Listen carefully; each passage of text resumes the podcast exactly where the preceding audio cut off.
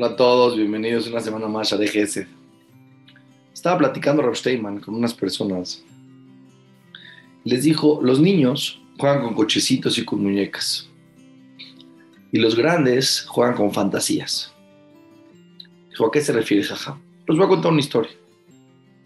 Dijo, el Saba Minobardo, un jajá muy grande, antes de hacerse jajam, a los 21 años se casó. Su esposa era la hermana más grande de nueve hermanos. Y su suegro había fallecido poco antes de la boda. Y él se tuvo que encargar de su familia. Y le iba bien, tenía verajá en sus negocios.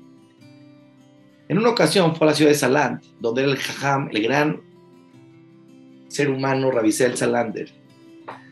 Y este jajam, cuando se lo encontró en la calle, al Sami Novardo, le dijo, ¿cómo estás? ¿Qué haces aquí?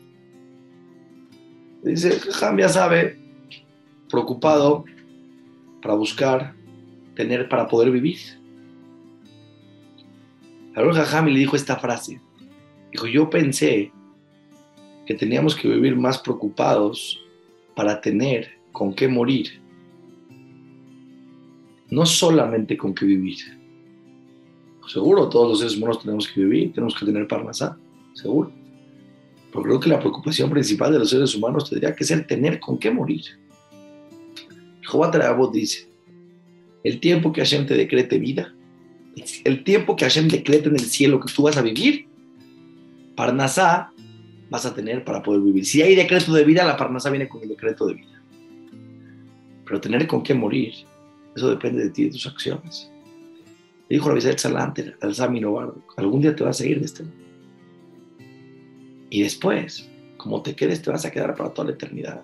¿Qué tienes en ¿Qué has tenido, qué has guardado, qué has recolectado de este mundo? ¿Qué buenas acciones has hecho? ¿Qué transformaciones personales has hecho?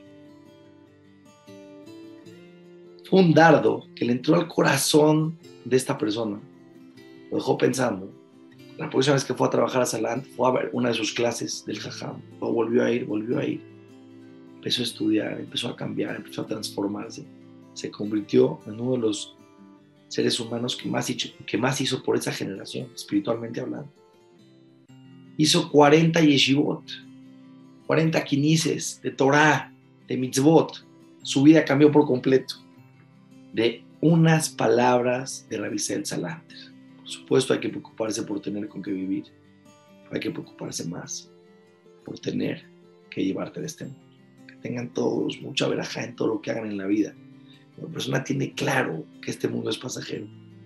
Entonces sus prioridades, sus jerarquías van cambiando. Ponemos en el lugar adecuado las cosas realmente importantes. Tus buenas acciones y tu transformación personal. Todas las verajotas a todos.